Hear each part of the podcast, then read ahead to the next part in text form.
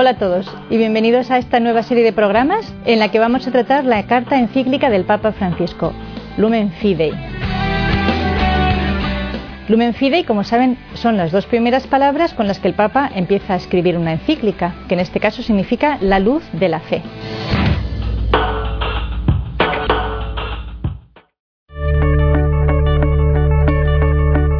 Hola y bienvenidos a un nuevo programa sobre la fe según la encíclica del Papa Francisco, Lumen Fidei. Como decíamos en capítulos precedentes, ilustra el sentido de la fe con la palabra luz, luz que nos permite ver, ver para entender y entender para ponerse en movimiento, para no limitar nuestra vida o sucumbir bajo las parálisis, los miedos, las angustias, las inseguridades, la incertidumbre, la dispersión, la desagregación, a la que nos somete poco a poco o repentinamente el no tener luz, el carecer de luz, la experiencia de oscuridad, la experiencia de tinieblas. Y en un precioso recorrido que él hace de la fe de Israel, de irse consolidando la fe, el rostro, la silueta, por así decirlo, del Dios verdadero manifestado a Abraham a través de, su revelación personal, después de la revelación que hará a todo el pueblo durante el Éxodo, etcétera, hasta llegar a la fe en Jesucristo, la fe manifestada en la vida, en la muerte y en la resurrección de Jesucristo,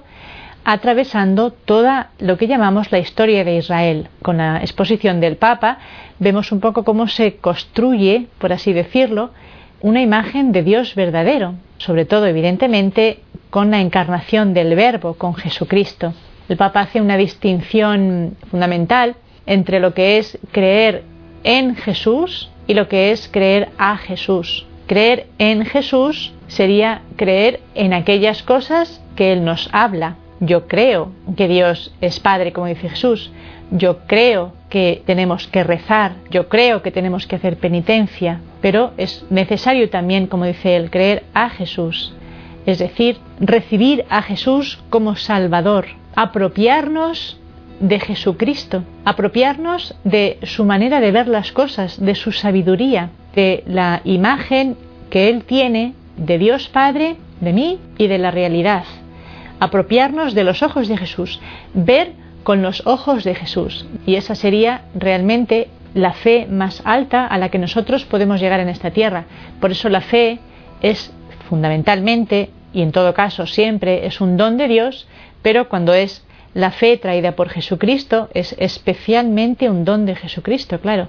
Es ver con sus mismos ojos a través del Espíritu Santo, recibir el amor de Dios también a través del Espíritu Santo. Y el amor de Dios, nos va a decir el Papa, se lee entre líneas, pero lo va a desarrollar también más adelante, el amor es la mayor revelación, es la luz más grande, y siendo la luz más grande, es el motor de acción más potente, como también nos dice la experiencia humana.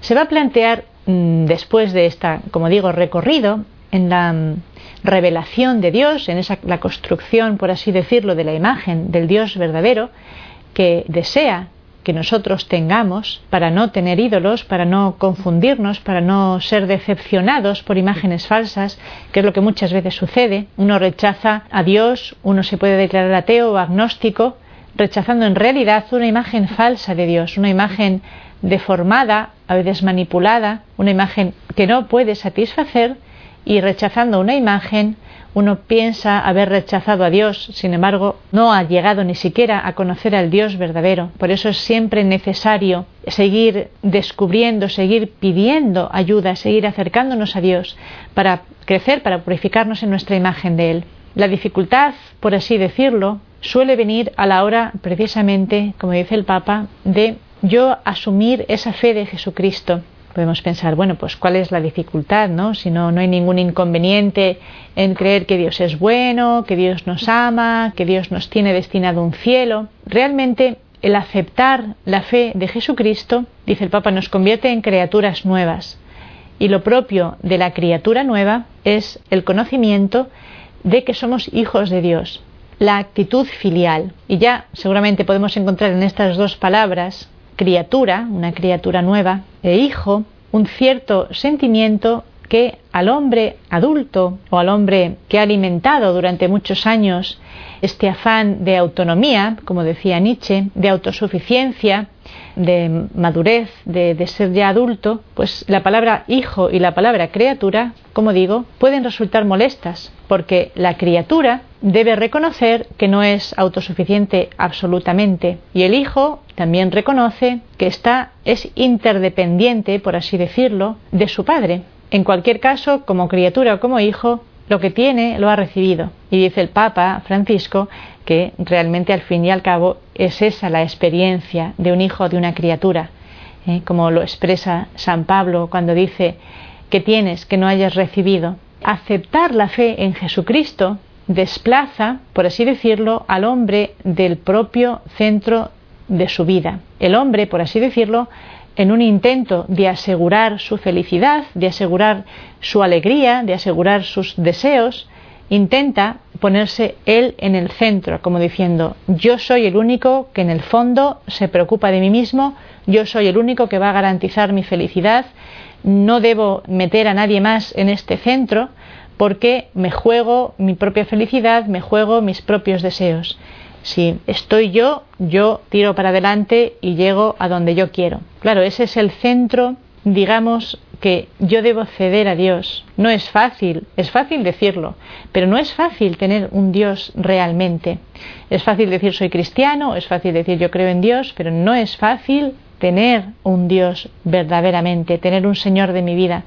Cuando se empieza ya a poner en discusión quién está al centro de mi corazón, de mi persona, cuando me doy cuenta de que tengo que desplazarme yo para dejarle a Dios, ahí es donde se mide la fe auténtica, la fe viva, la fe capaz de trascenderme, de hacerme trascender mi propia vida, o la fe que en realidad está muerta. Y en último término, como decíamos al principio, no rige toda mi existencia, sino que la tengo invalidada. Y es otra cosa la que rige mi existencia. En el fondo no es una experiencia genuina de la fe. Digamos, este es todo el misterio que el Papa Francisco nos presenta de una manera bien sencilla. La adopción de la fe de Jesucristo, la adopción del Dios manifestado por Jesucristo, que precisamente se describe con la palabra Padre, ni más ni menos, es la adopción de esta condición de criatura. Lo que yo soy no es mío, no me lo he proporcionado yo. Ni yo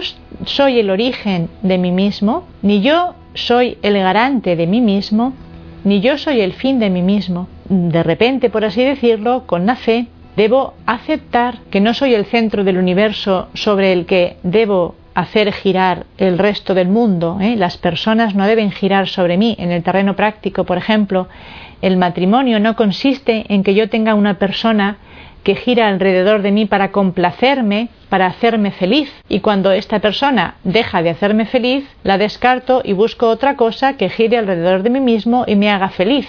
Y entonces yo voy manipulando todas las criaturas, todas las cosas, en función de mí mismo, de mis fines. Esto es, digamos, una concepción del mundo que tiene que ser desplazada por la concepción que nos trae Jesucristo.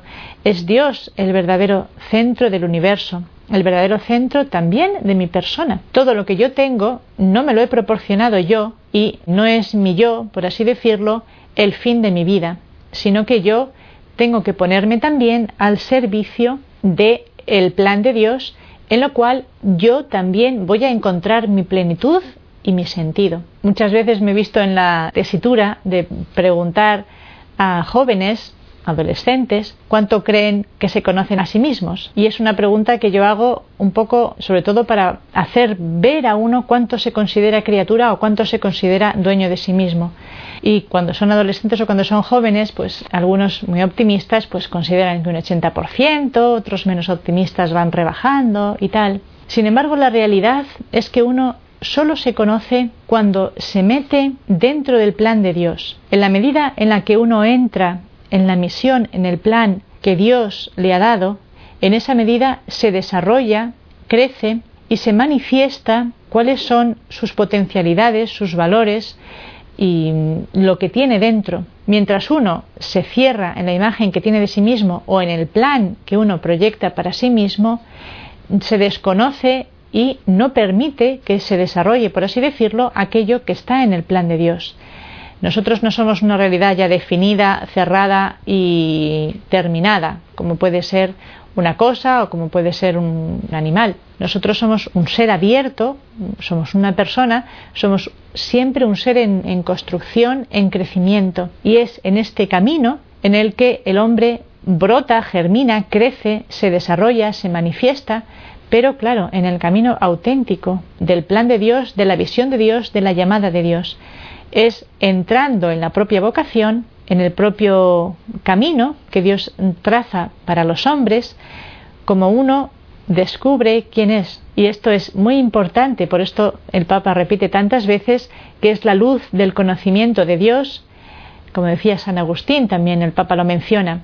Dios que te ha creado, decía él, no dejes de contar con Él también para ir a ti, es decir, también para llegar a quién eres tú, para entrar en tu propia riqueza, la propia riqueza de tu persona, de tu intimidad, no dejes fuera a Dios. Él es quien te conoce y Él es quien puede hacerte mm, sacar de ti, renacer, brotar dentro de ti aquellas cosas que Él ha sembrado. Pero, como digo, este sentimiento de no ser el centro, de no ser autosuficiente, hiere mucho el orgullo del hombre, la soberbia del hombre, que no se quiere reconocer criatura o que no se quiere reconocer hijo.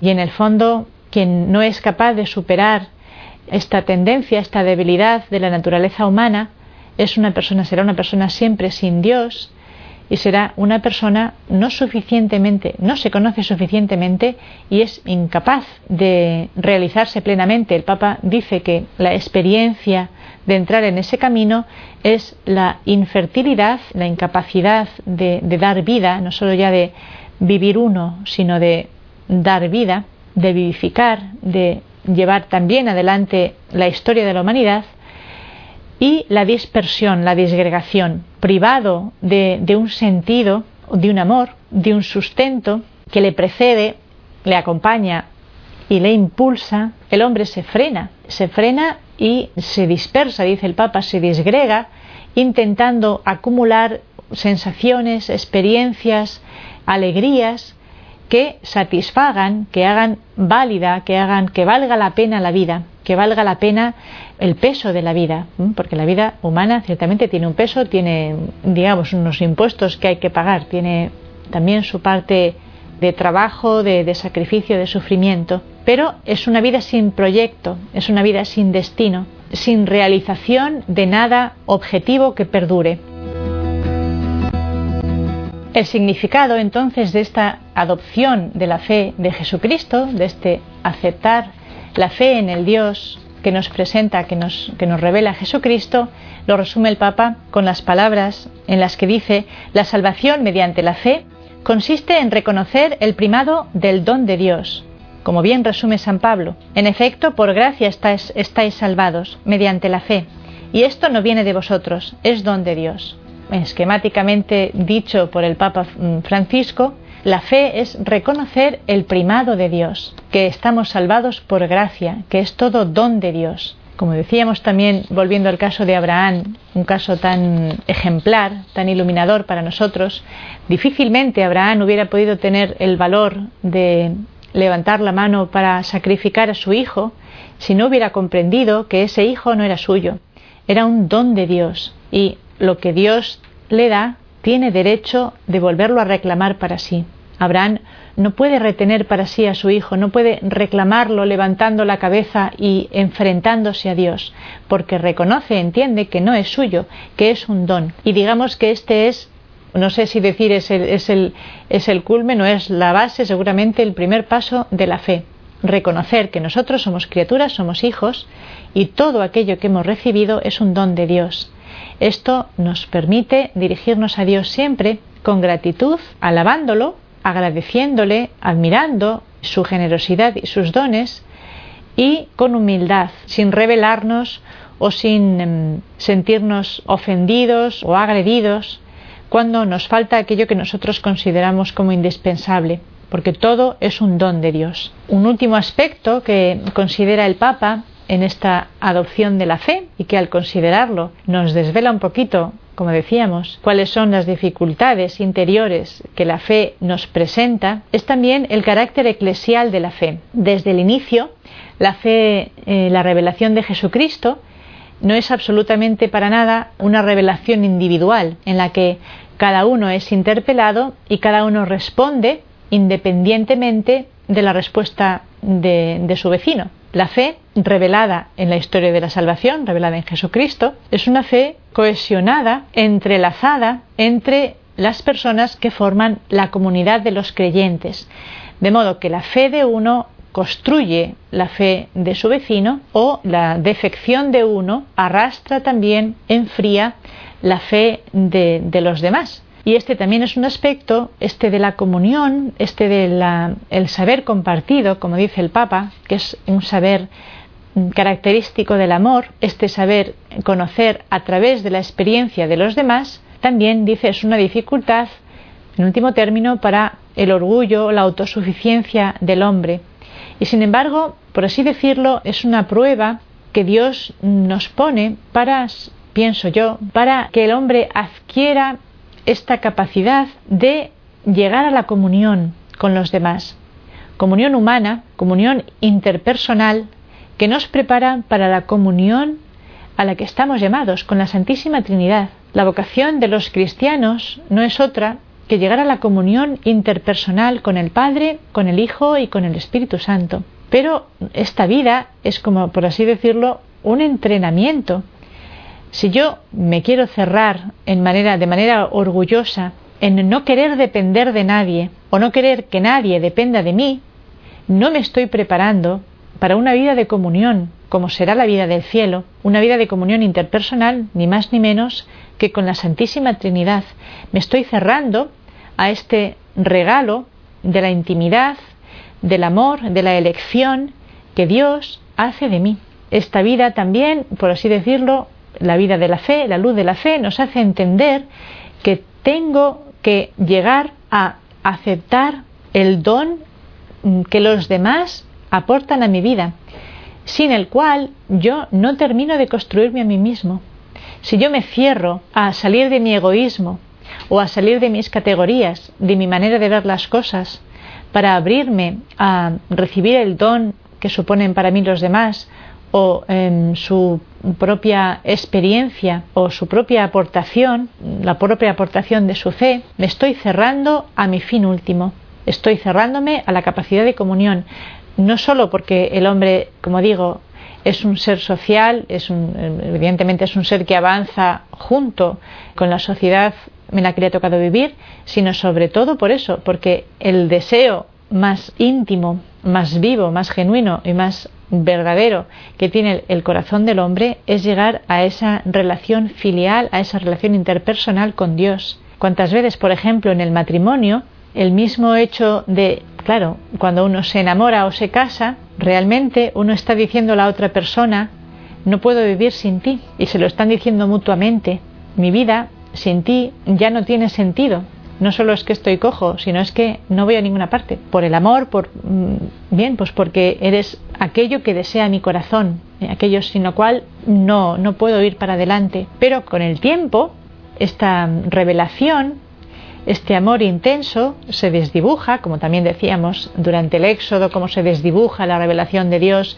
y esto hace que el hombre se pare, los hombres, pueblo elegido, se para en el desierto, en el matrimonio puede pasar igual, se desdibuja aquel amor revelado, aquella revelación, aquel descubrimiento de un amor que me hace decir no puedo vivir sin ti. Y muchas veces nosotros pasamos factura, cuántas veces seguramente en la vida matrimonial, después se hace pagar caro a aquella persona la debilidad con la que yo eh, le dije no puedo vivir sin ti. Es el intentar siempre levantar la cabeza, revivir del orgullo humano, de la suficiencia humana que no se quiere resignar a depender de otros, o el orgullo humano que no quiere hacer que otros dependan de sí. Me viene a la cabeza ahora, por ejemplo, el tema del aborto tan triste, en el que una mujer que se transforma en madre por el embarazo, a la que le es confiada una vida, una vida que depende al 100% de su respuesta y esa madre, esa recién convertida, mujer recién convertida en madre, que ya lo es,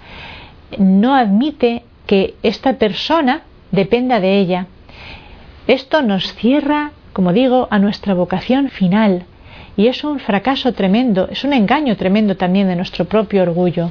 Por esto es importante, como decíamos al inicio, qué es lo que nosotros ponemos como luz en nuestro sendero, en nuestro camino.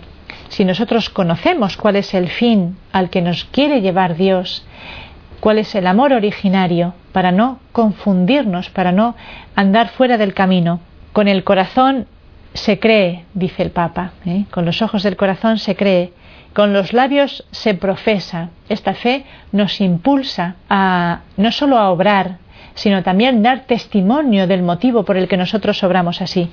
La fe no es algo privado, concluye el Papa, algo individualista, sino que es una fe que recibo, que vivo junto con eh, las personas de la comunidad cristiana y que se abre, por supuesto, al testimonio y al dar a conocer esta luz que da sentido a toda la vida. En los próximos capítulos de la encíclica, el Papa va a profundizar más en un diálogo muy hermoso entre la relación entre verdad y amor. ¿Mm? Hemos puesto ya el ejemplo del enamoramiento como esta luz potente. El Papa nos va a hacer reflexionar más, nos va a adentrar en este diálogo entre fe, verdad y amor. Nos vemos en el siguiente capítulo.